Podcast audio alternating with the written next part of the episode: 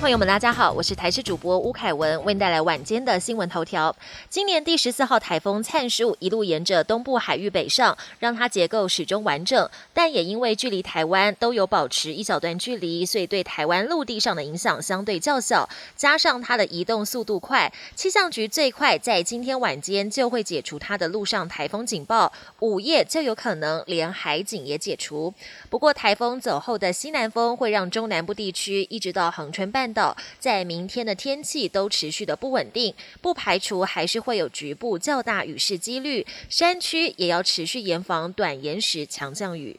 国内今天新增三例本土个案，以及十一例境外移入个案。在三例本土个案中，有两名是与新北市幼儿园群聚案有关，分别是染疫幼童案一六一四一的爷爷住在新北市，以及一六一四一染疫母亲的男性职场接触者住在桃园大溪。根据了解，这名男同事的太太也确诊，不过还在疫调中。指挥中心明天才会公布。目前幼儿园群聚案已经累计二十九。有人确诊，指挥中心发言人庄仁祥进一步解释，目前两名确诊案例都已经框列隔离，研判对社区影响小。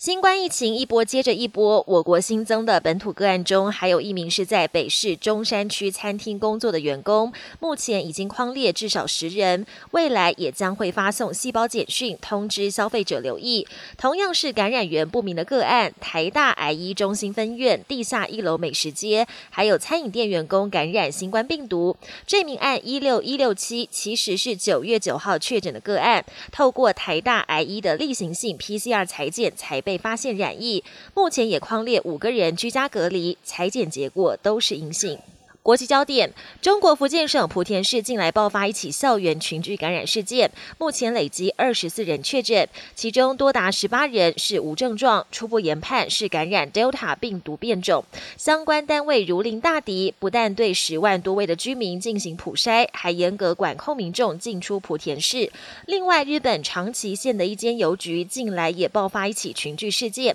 至少十四位员工确诊，邮局不得不暂停送信，也创下日。本首例。美国亚特兰大动物园这两天传出园内十三只大猩猩确诊了新冠肺炎，其中还包含全球最老的雄性大猩猩奥兹。园方表示，可能是一名无症状染疫的员工传染给他们，并强调目前没有证据显示大猩猩会把新冠病毒传给人类，而且游客也距离很远，不太可能会被传染。兽医也替部分的染疫大猩猩进行单株抗体治疗，并特别留意年纪最大的奥兹。是否出现并发症？中台灿树侵袭台湾，十二号，它在东部外海北上的过程中，临近的日本南部几个小岛，包括石垣岛与那国岛，都受到了灿树暴风圈的影响，风强雨骤，甚至刮起十七级强阵风。当地政府对住在低洼地区的居民发出避难警告，也要求民众做好防灾的准备。本节新闻由台视新闻制作，感谢您的收听。更多内容请锁定台视各界新闻与台视新闻 YouTube 频道。